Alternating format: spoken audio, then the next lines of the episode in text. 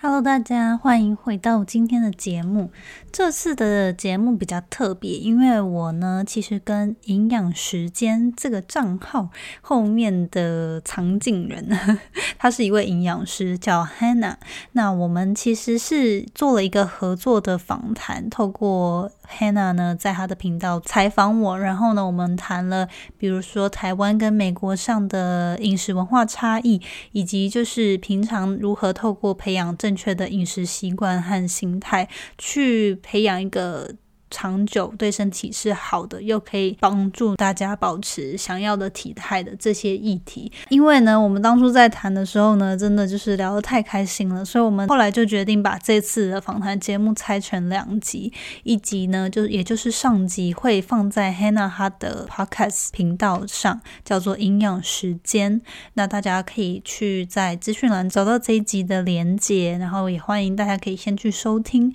那这边我今天在。在我频道分享的呢，其实是下集。我们着重谈的蛮多的是，我当初是怎么因为健身改变自己的饮食习惯，然后开始接触，比如说如何去读产品、食品的营养价值表啊，然后或者是说，Hannah 也会跟我分享，如果你是平常想要改善自己的体态，有什么样除了体重。之外的数字，我们可以去参考。我觉得这些东西呢，都是对于平常大家，尤其是女生，可能比较会在乎自己的外表啊。我觉得这个是一个很好的方式。那尤其我们随着年龄越来越大，也真的是要好好正视自己的健康，不要挥霍自己的身体。然后透过培养正确的饮食习惯与观念，我相信也会帮助我们可以在享受美食之余呢，依旧保持健康。所以今天呢，非常期待可以跟大家分享这方面的话题。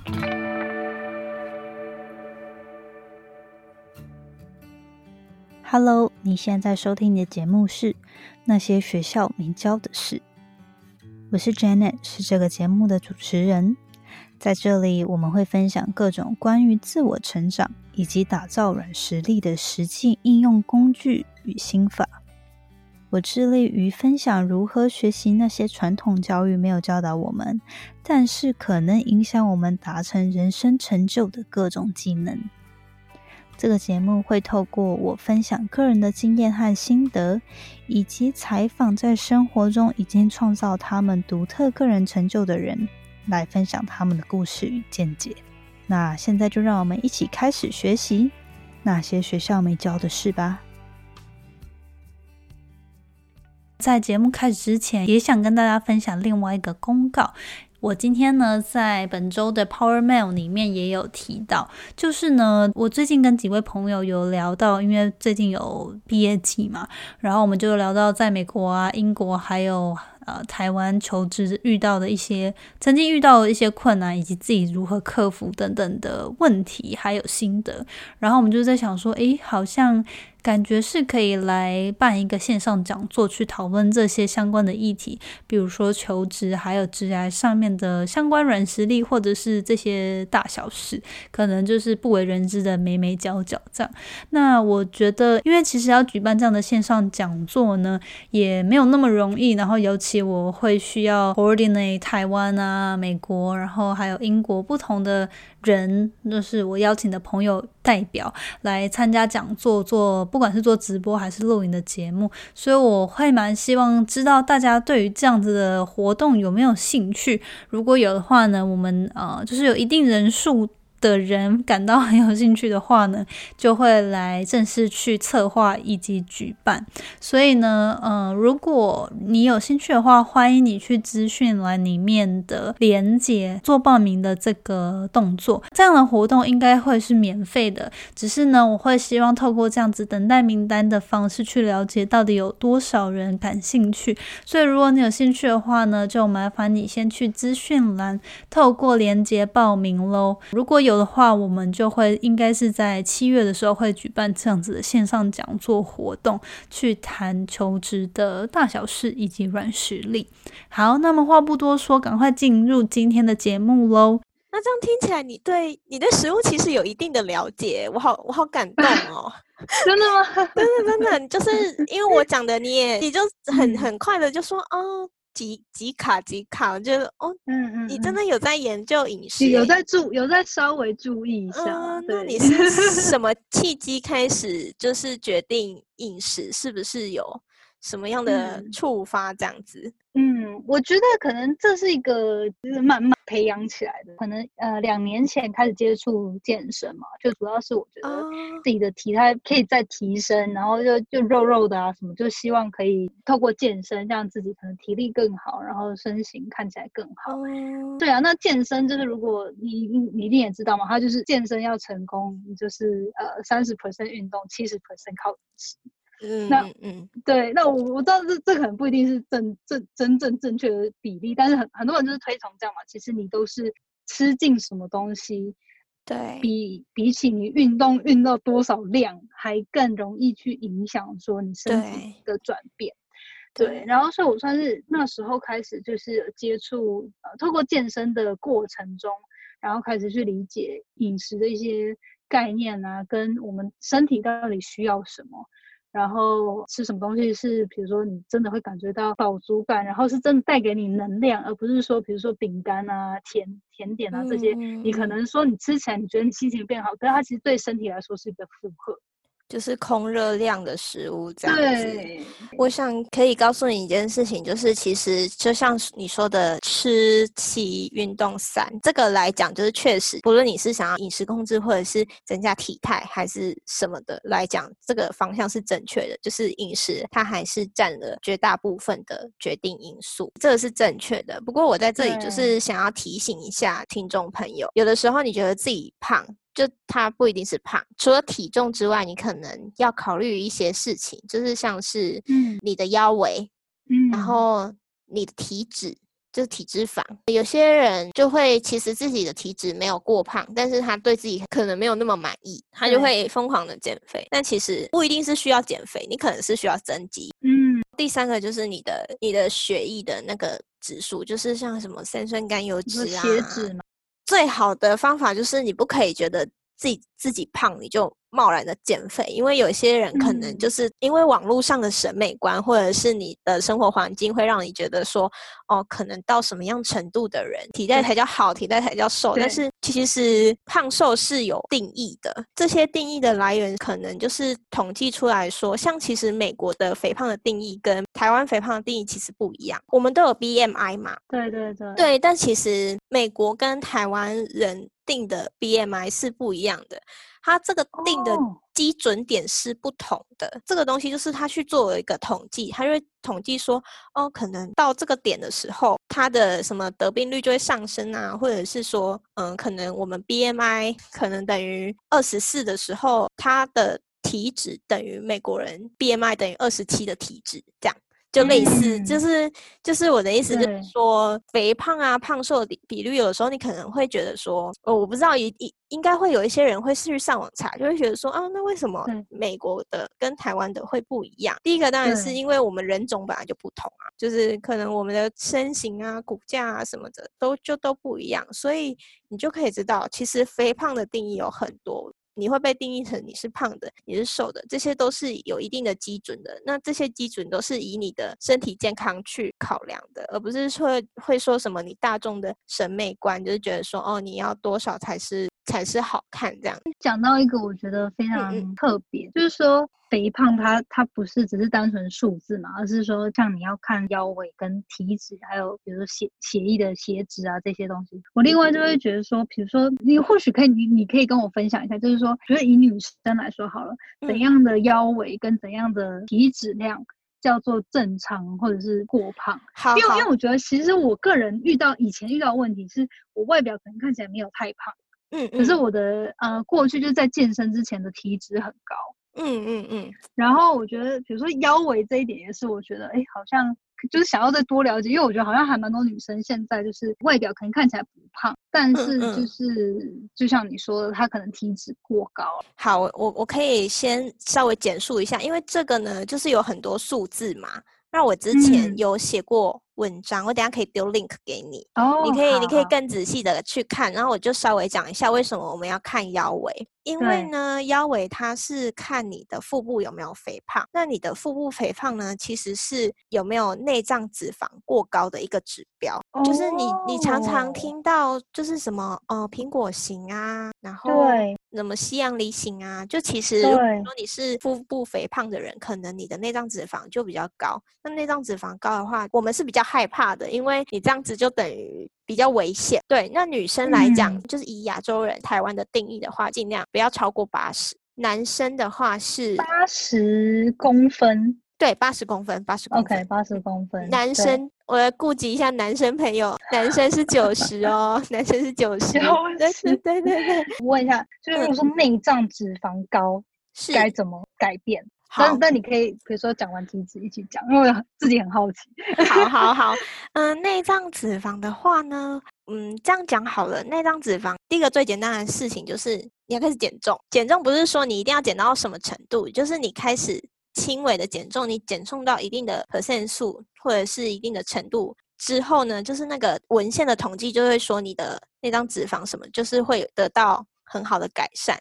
除此之外呢，你如果开始做饮食控制，或者是开始减重的话，你一定会开始注意你的饮食。嗯，对你开始注意你的饮食，你养成这些生活习惯之后，你的身体也会改变。因为我们我们老师会讲讲一句话，他是说 “You are what you eat”，你吃什么是什么这样子。所以你吃的东西会反映你的身体状况嘛？那当然你要你要注意到一件事情，就是你不可以把它想得太急。我吃了一个月，我就要看到成效，这是不可能的。饮食控制你要拉拉长远去看，因为你不是一瞬间就变胖的啊，你一定是吃了十年啊、二十年啊，然后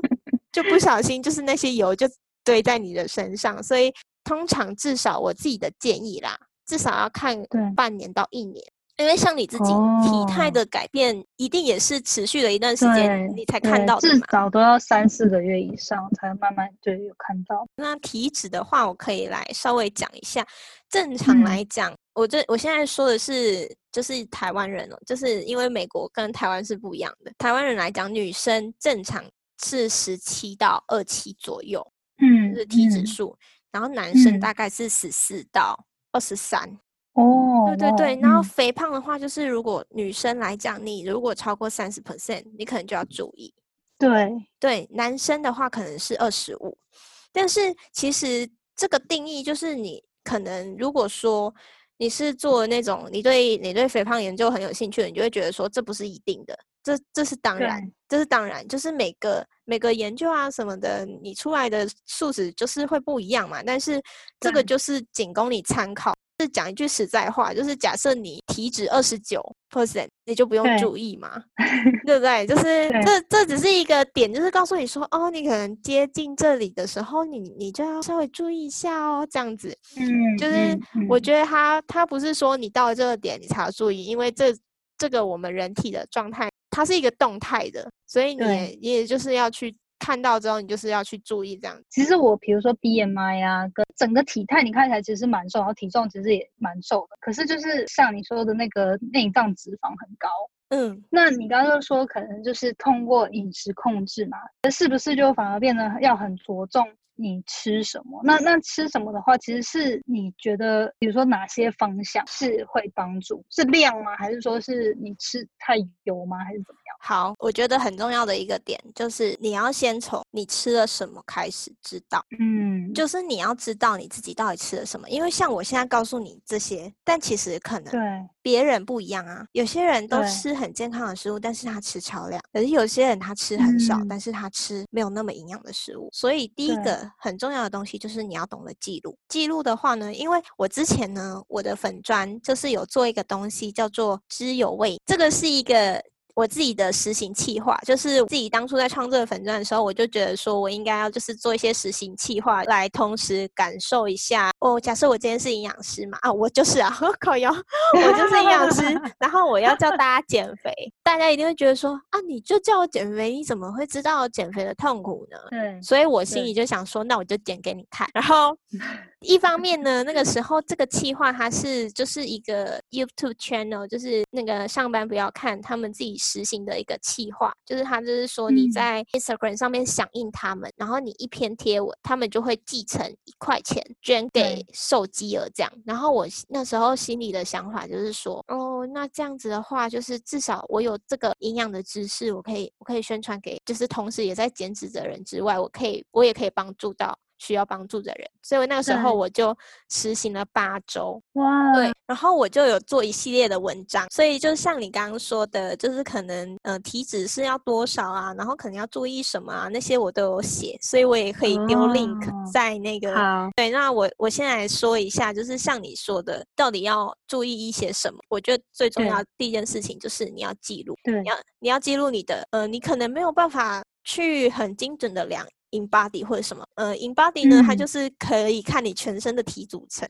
但是呢，就是可能你你身边你就会有体重。对，我觉得第一个就是你要去注意你的体重，第二个就是你要去注意你的饮食，就是你可以去拍你的饮食，然后第三个就是你可以去拍你的体态。嗯，然后体重跟饮食是可以。每天去拍的，但是体态我觉得你可以看你自己的心情，就是可能一个礼拜记录一次这样子。那么就是有一些注意事项，这蛮多的，可能可以去详细的看文章。但是我来说一下为什么要记录这些东西，因为第一个就是体重它其实是浮动的，就是说你早上量的体重跟你晚上量的可能是不一样的。对对，所以最重要的是你要去看它整个线条的变化。可是如果说你每天看的话，你可能今天是五十三，然后明天五十四，然后再隔一天可能又变五十二，那是因为我们的体重是浮动的。但是如果说你有在做饮食控制的话，长期来讲它就是一个线条。对，所以我才说要每天去记录。然后饮食来讲的话，第一个就是你你要先知道你自己到底吃了什么东西，然后吃了多少量，因为有的时候我们是没有去意识到自己到底在吃些什么。对。对，所以你要先懂得去检视自己的饮食，对，你就可以去看，然后去看一些营养的文章，就是可能就是看说，哦，我们就是每天就是有没有肉，有没有菜，有没有饭，这样。那你的肉是鸡排吗？炸鸡排吗？还是 煎？还是鱼之类？对，呃，你的饭是糙米饭还是白饭？就是类似这样子。那你的你的量菜。菜是一个拳头吗？还是只有一口？嗯，对，就是这些东西，就是很细微，但是你可以，你可以自己去看嘛，你可以去检视，然后呃，一段时间之后，你就可以往回看。第一个就是你可以看你到底改变了多少。第二个就是你可以发现说，哦，原来我有这些问题，所以我很建议朝这个这三个方向去去实行这样子。哇，好棒哦！再去多去研读你的文章，然后再来看有什么 action plan 可以把它计划出来。对对对，因为就是这个都是每个人都不同，嗯，所以为什么要找专业的人士？因为每个人都是有自己的饮食的那个，就是个人化饮食。个人化饮食就是这样子。你这样说你在健身啊？我我其实很想知道你是去哪里获得这些知识啊？其实我当初就是因为朋友介绍，然后就接触了美国这边有个平台，这个平台叫做 Beach Body on Demand，那它就是一个算是一个健身。的一个企业，它的公司，它的它就是有点像是 Netflix，可它里面的所有的节目都是在家运动的，对对对，在可以各种在家运动的健身 program。然后我觉得它很棒的地方就是它每个 program 它有照时间长度嘛，有一些是可能三三个礼拜，有一些是八个礼拜。然后什么的，然后就是依照那个时间长度，然后可能它的强度多少，或者是它的每一次课程的长度多长等等的，然后你就挑选你想要的 program，然后进去之后，我觉得他做的最好的地方是他会搭配饮食指南。那我觉得就有点像是你说的那个，它有一套系统，就是呃，就叫做 portion control 系统吧，还是什么，我有点忘了。可是它就是基本上它就是分五大类嘛，就比如说 carbs，然后 green，然后 protein，然后 fat 什么什么，所以就有不同的类。然后它就是跟你说，哦，这一类你一天吃几份，那那个分量就是照你的体重啊，跟你现在的状态，还有你的目标去算出来。所以我觉得它可能并不是非常克制化，可是至少它还是有一定程度的依照你现在的状态跟你你的目标去帮你决定说，哦，你如果你是要减重的话，那你你分量所有呃食物每天该吃的各类型的分量是多少，然后你就照着那个吃这样。所以我觉得还。蛮方便的，我觉得其实蛮酷的，因为我真的是第一次听到这个网站。但是我觉得，如果说真的真的，因为我自己比较少去看这种。这种网站对，然后我我觉得蛮酷的是，第一个点就是他可以在家自己学习。你想要做运动还是什么的，在家里或者是在健身房，你只要打开手机，就可以获得对需要的资讯。看影片做就好。对，我觉得这个概念真的是蛮棒的，但是可能要注意，完全的健身新手的话，可能还是要请专业的人评估过，因为他示范的动作可能对你不一定适合，但这个东西都是。都是需要评估的，就是有些人就可能会做比较高重量或者是什么，也是有一定的危险程度。但是我觉得这个概念真的很棒，而且如果说他的上面的教练或者是什么是专业人士的话，我我真的觉得这是一个很好的方向。对对对。那这样饮食的话，因为听起来你那是健健身的嘛？对我那时候就是因为这个契机，因为一开始就是想要改善体态嘛，所以我就用了这个服务，然后就开始哎接触哦，原来很多健康的饮食，它其实可以做出很多，就是它里面有一一个单元，就是专门教你做一些健康的，然后又好吃的菜。嗯嗯，那个料理，所以就我就经经过那段时间之后，我就说哦，其实还蛮多，比如说我们想吃的食物，它可以有一个比较健康的版本，就比如说汉堡好了，那我们可以做一个比较健康版本的汉堡，或者是意大利面等等。那可是我其实现在都还有在用这个平台做运动，只是说当时就是它的那个饮食的这个 portion control 啊。我其实自己觉得非常有效，就可能坚持了三三四个月，然后就真的很很有效。可是我觉得，就像你刚刚说，我觉得我的心态就觉得，啊，好像有点被限制住了。嗯嗯。然后吃什么我都要算哦，我要吃多少量，然后今天可能只能吃哪些东西。所以我后来就有再去看书啊，或是有听一些 podcast，然后就再去了解一些其他的饮食的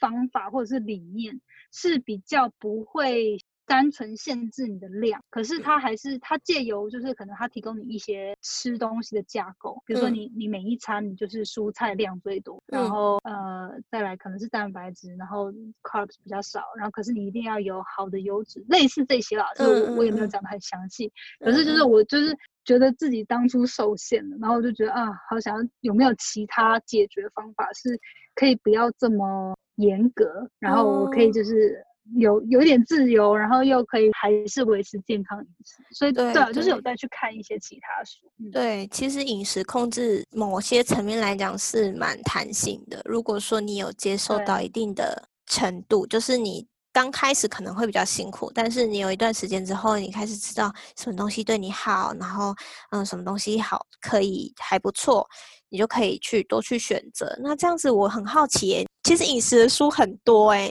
那是可能你看到什么会觉得说，哦，这是我需要的，或者是你看到、听到、看到什么 podcast 的 title，你会觉得这个感觉是我想听的。这样，我真的很好奇。对对，就是呃，其实我主要就是接触另外两套吧，算是饮食的呃方法。那它。这这些饮食的方法也是着重在可能帮你调整体体态，就是也是可以变瘦，然后可是你你不会有这个量的限制的这个嗯呃这个概念出发这样，然后那时候其中另外一个也是同一个平台，是我那个运动平台，它有其他营养师出的一个算是一个课程哦，对，然后那时候后来还有是因为我听到一个 podcast 里面就是有讲到，然后他这个。作者呢，他本身也是职业的，他是职业的 dietitian，是也是营就是营养师嘛？他就是营养师，对对对。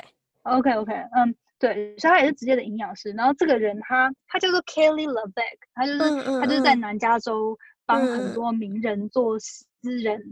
呃饮食控制，就是饮食控制的这个。的这个 consultant 这样子，嗯，然后他就是发现他他的那一套就是基本上就他提供你吃每一餐吃怎么样的架构，然后你就比较可以不去担心说，因为他就是他是提供比比较高油的这样子的架构，然后高高纤维、高比较高油，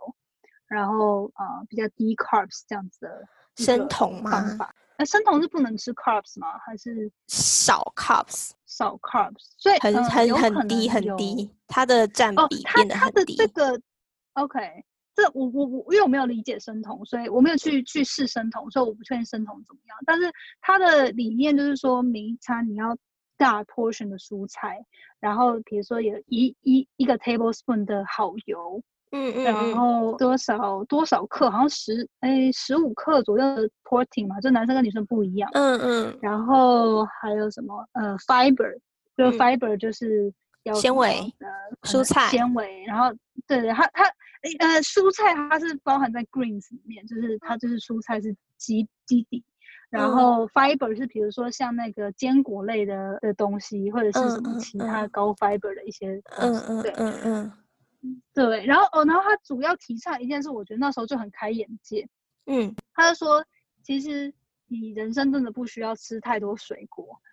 他就说，水果里面的糖太多了。哦。然后就是人一基本上你一天需要的量，就像刚刚说的嘛，那个糖分其实没有很多。然后可是台湾就是可能我们比较传统的一些饮食饮食的那个观念，就是说哦，你一定饭啊、肉啊、菜啊，然后还要一个水果。就是好像每一餐都还要配一个水果，就是说它其实那个水果你一天就是吃了大概不到可能四分之一一 cup 就就已经足够了。然后如果你没有必要的话，其实可以不用吃，因为就是你还有很多其他地方是可以摄取到糖嘛，跟跟纤维质。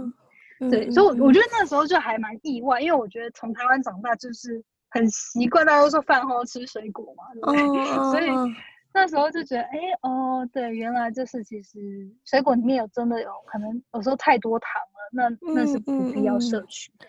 对啊，嗯嗯，觉得它的概念听起来就是说你要多去摄取健康的食物。那水果这个部分，我我觉得就是他会说少吃，但是他没有说不吃。对对对，有一些人听了，他可能就会误解，他就会说那是不是水果就是不好的东西？但其实不是这样。就算嗯，水果它它确实有糖，它是有还有果糖那些东西，但是我觉得在生活中你可能更是需要去注意的，就是游离糖，像我说的可能红糖啊，或者是饮料中加的那种砂糖啊、黑糖啊。因为我曾经遇过，就是他可能接受到说水果要少吃的讯息，然后他就不吃水果，但是因为他自己没有办法抗抗拒含糖饮料。所以他还是会喝含糖饮料，哦，所以我觉得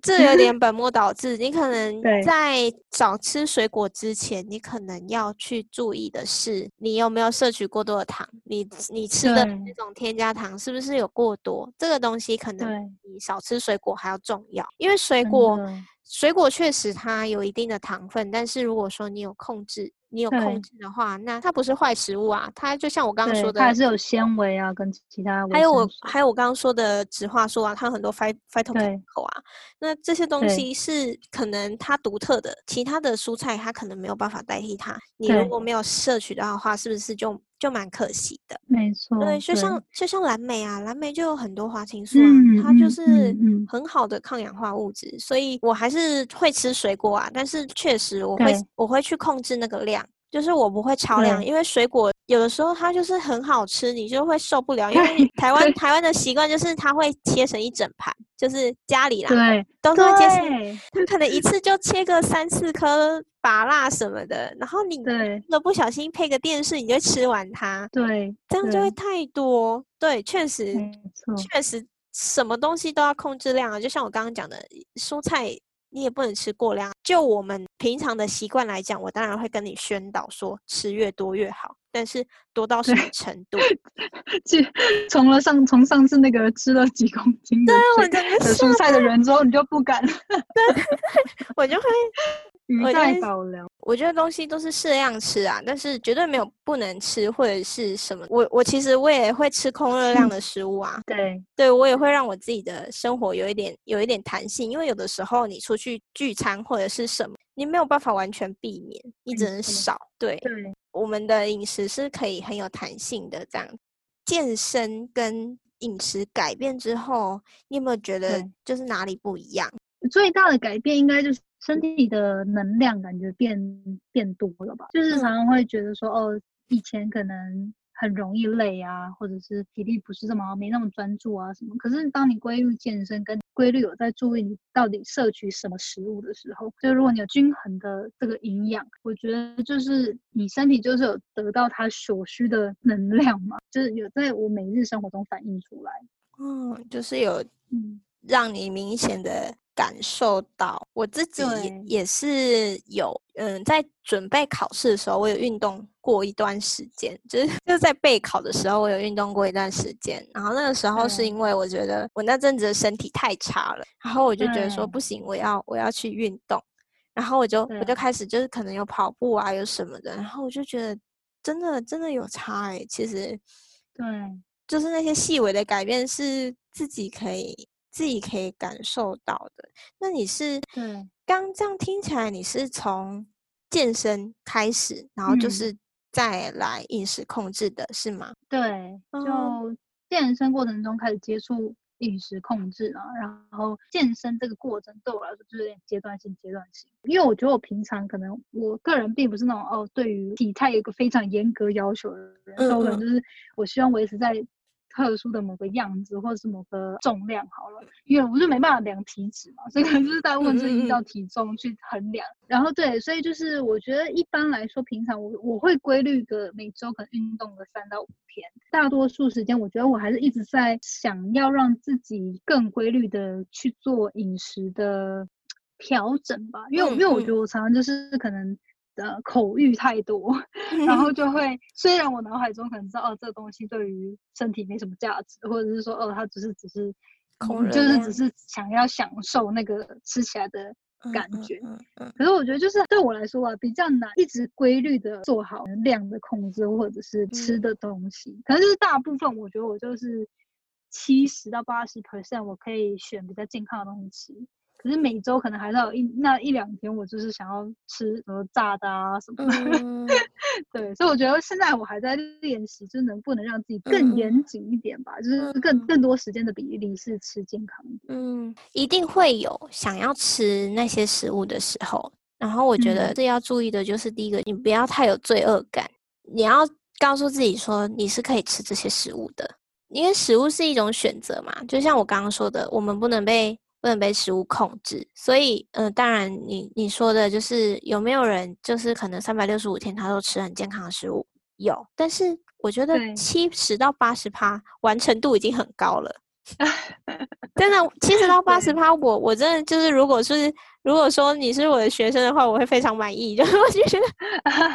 就是你已经很好了，你已经很好了。你要你要先就是先告诉自己，你自己吃这些东西的。意义对你是什么？我也可以 just for fun 啊，我可以，对，我我也可以很开心啊。吃这些东西的时候，当然就是不能不能有罪恶感嘛。那如果你真的很害怕的话，我觉得你可以可以去检视，就是检视自己，你吃这些东西的时候，你会不会整个暴食？就是你是不是吃很大量很大量这样子？这样子的话，可能就没有那么妥当。再来的话，就是多久吃一次？对，就是像你说的，可能一个礼拜吃个一次，或者是一一个月吃个一次这样子，我觉得完全 OK 啊。就是你不会因为一餐就变胖嘛。对，如果说这个可以让你的心情平衡，然后可以做更长久的饮食控制的话，Why not？当然，这是这是我个人的论点啊。当然，每个每个营养师都会有自己的想法。那这个这个是我的论点，你当然就是要去平衡，不能因为我说了这句话，然后你就觉得说，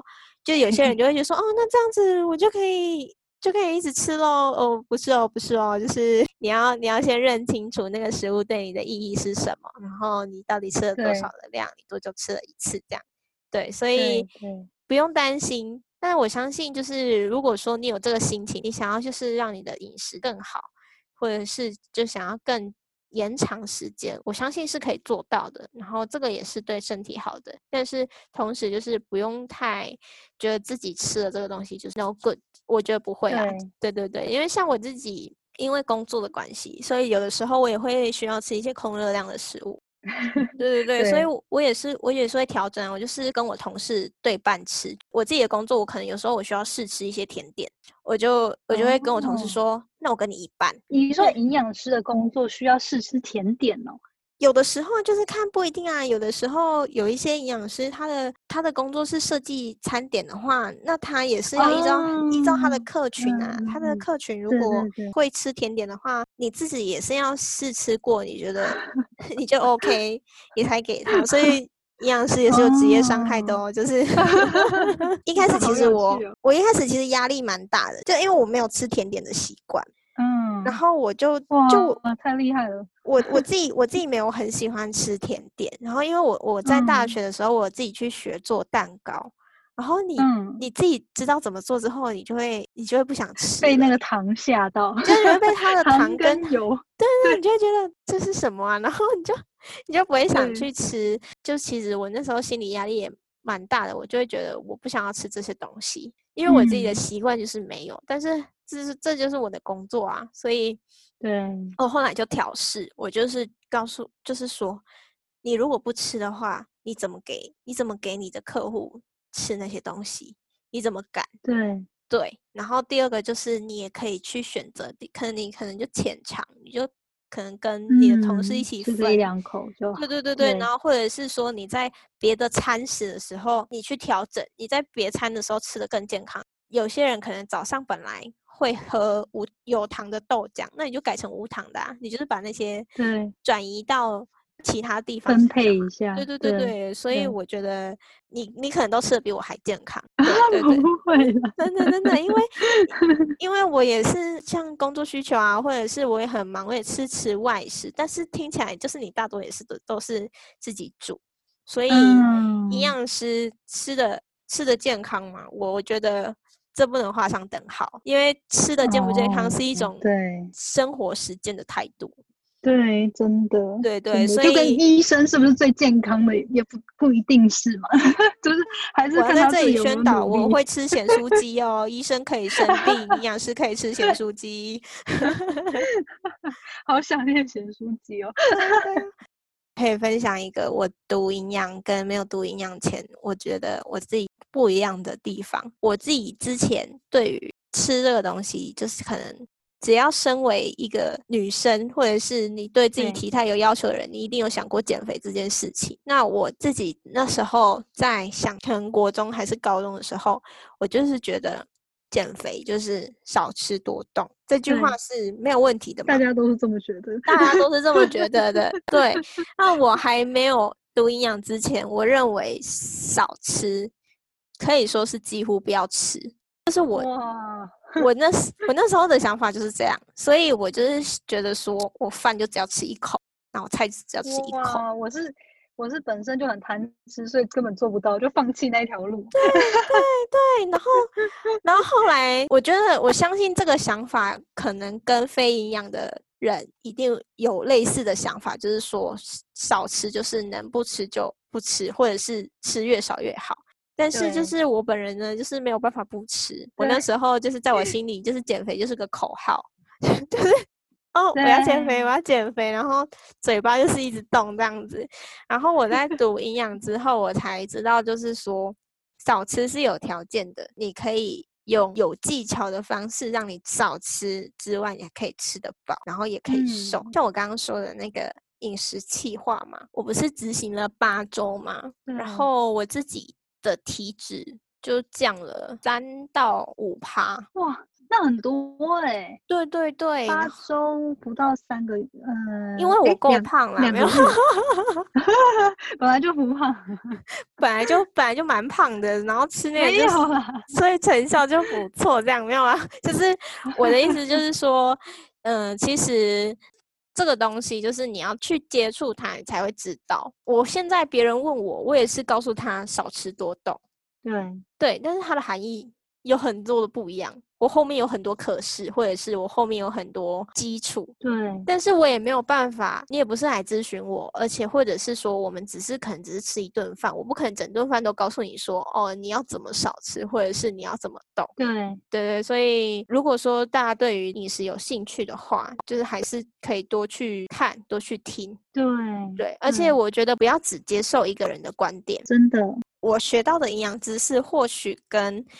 别的营养师是一样的，但是我们讲出来的话可能不一样，因为，嗯，我们都有自己的观点啊，我们。我不可能就是直接把我学到的直接的放送出来，因为你可能会听不懂，这都是经过转换过的语言。那可能这个营养师讲的某些部分适合你，然后那个营养师讲的某些部分适合你，也就是要多去看，多去听。我绝对没有说什么只能追踪营养时间，没有没有，多去追踪，多去追踪，就是多看看别人在讲 些什么，或许你就可以看看到哦，这个营养师他可能是有料的。或者是说，哦，这个营养师他可能讲的东西就是适合你的。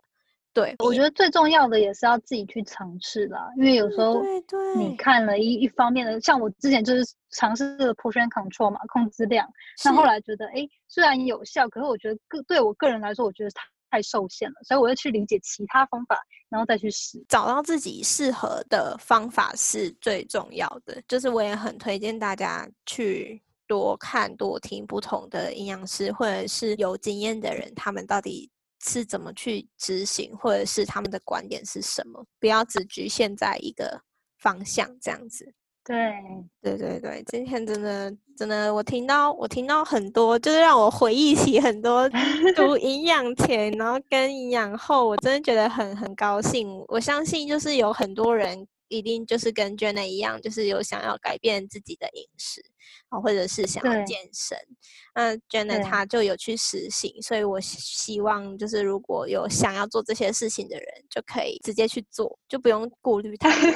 因为有些东西是你参考你之前分享的饮食文章。对 对对，欢迎大家来看。就是就算我现在已经没有在实行了，你也可以自己规划一个时间表，然后自己去走。因为像这个减脂之外，我也有做喝水，嗯，然后那个时候非常有趣，我就我就问了大家说，你自己多喝水的秘诀是什么？然后我也有整理起来，所以今天也谢谢 Jenny 来跟我聊 天，让我回想到这么多 有趣的事情。所以我觉得吃的营养跟学习饮食知识都没有很困难，只要你每天就是一点一点的去学习或者是累积。就可以像 Jenna 一样，就是把这些生活习惯潜移默化，然后去执行。对，所以如果不小心做错也没关系啊，就是只要改过来就好了。我们不用一瞬间就做到一百分。如果说饮食模式是一份考卷的话，我们只要让就是那些对的题目慢慢变多就可以了。对，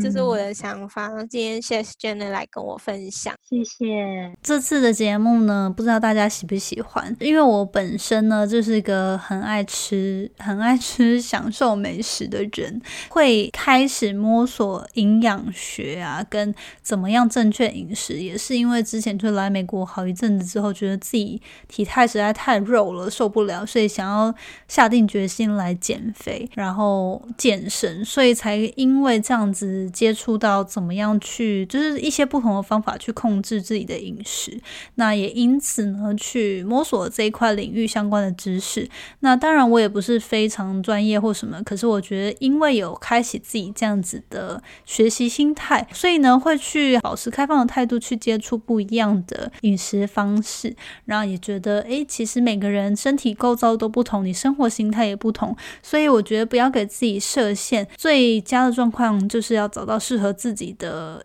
饮食方法，然后也是可以长久维持，去帮助自己保持健康，又可以有好体态的嘛。所以我觉得今天呢，也是很开心可以跟 Hannah 聊这方面关于营养啊、饮食习惯啊，还有文化差异的这些课题，希望对大家有所启发。如果大家想要多了解相关的营养资讯呢，欢迎去追踪营养时间的账号，就在 Instagram 跟 Facebook 搜寻营养时间，食是食物的。十就都可以找到喽。然后呢，最后提醒一下，如果你有兴趣想要我去找美国、英国还有台湾相关的朋友去分享自己是怎么在国内或者海外求职的经历与心得的话呢，欢迎你去资讯栏里面的链接报名这个线上讲座的等待名单。如果这个名单有累积到足够的人数呢，我就会在七月的时候开启这样子的讲座，会把之后活动的详情跟大家分享。那如果说 人数不足，可能就只有少数几个的话，那我们就不会开，也会跟大家说，就是这个活动没有没有打算举办，或许未来可以等下次机会。好，那就这样喽，希望大家喜欢今天的节目，那我们下周见，拜拜。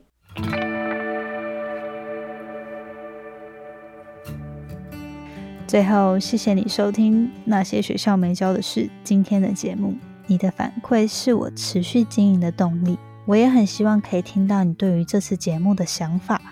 或者是未来你希望可以接收什么样的资讯与主题，我才可以改进并且发展更好的内容。所以不要害羞，欢迎你到我的 Instagram 来跟我聊天。我的 Instagram 的账号呢是